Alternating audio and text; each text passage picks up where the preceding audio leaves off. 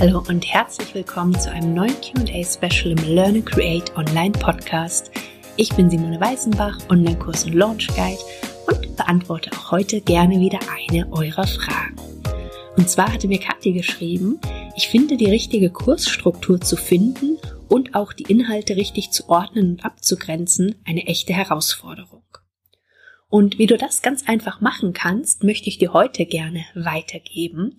Und zwar ist mein Mittel der Wahl dabei die Mindmap. Wahrscheinlich kennst du das Konzept, du schreibst dein Hauptthema in die Mitte und lässt von da verschiedene Äste abgehen. Die kannst du immer weiter noch runterbrechen, um so immer weiter ins Detail zu gehen.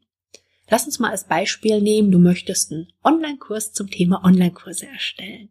Dann würde also Online-Kurse in der Mitte stehen und von da aus gehen als Hauptäste dann zum Beispiel ab Ziele von Online-Kursen, Planung von Online-Kursen, die Gestaltung von Online-Kursen und die Auswertung von Online-Kursen.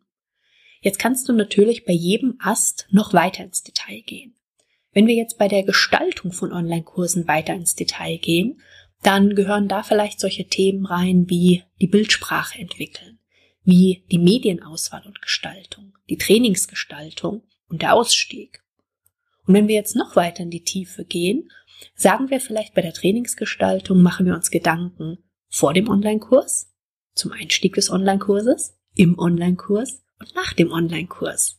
Und auch hier können wir noch weiter ins Detail gehen und zum Beispiel sagen, zu dem Abschnitt im Online-Kurs brechen wir das noch weiter runter und sagen, da gehört rein Wissen vermitteln, Gruppenarbeit, Reflexion. Wenn du jetzt auswählen willst, was die richtigen Inhalte für deinen Online-Kurs sind, dann ist es wichtig, dass du dir klar machst, was wirklich das Ziel von deinem Kurs ist. Bedeutet, möchtest du einen Gesamtüberblick zu dem Thema Online-Kurse zum Beispiel geben, dann würdest du die Module zum Beispiel orientieren an den ersten Hauptästen und würdest eventuell noch in die zweiten Hauptäste mit reingehen. Aber du würdest nicht noch weiter in die Tiefe gehen. Wenn du jetzt im Gegensatz dazu aber einen Online-Kurs zum Beispiel erstellen möchtest, speziell zum Thema Online-Kurs Gestaltung, dann würdest du die Äste noch weiter ins Detail verfolgen und es immer weiter runterbrechen. Genauso könntest du noch weiter in die Tiefe gehen und sagen, du möchtest speziellen Kurs zum Thema Wissen vermitteln erstellen und würdest von da aus dann weiter in die Details runterbrechen.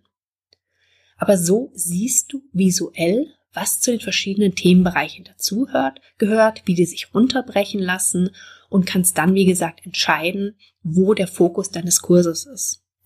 Der große Vorteil von der Mindmap-Methode ist auch, dass du, wenn du zum Beispiel mehrere Kursangebote hast und sagen wir mal dein Hauptthema in der Mitte steht und du die Mindmap erstellst und die ganzen Details runterbrichst, dass du dann gut abgrenzen kannst, was gehört zum Beispiel in den einen Kurs rein, was gehört in den anderen Kurs rein.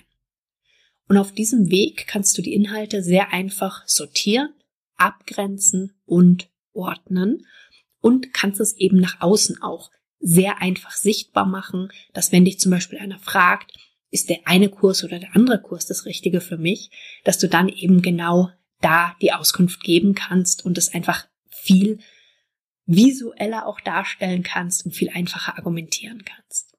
Das ist eine Methode, die für mich sehr, sehr gut funktioniert. Ich mache wirklich für jeden neuen Online-Kurs gibt es erstmal eine Mindmap, wo ich mir dann Gedanken mache bezüglich der Inhalte und eben auch bezüglich der Abgrenzung gegenüber anderen Angeboten von mir.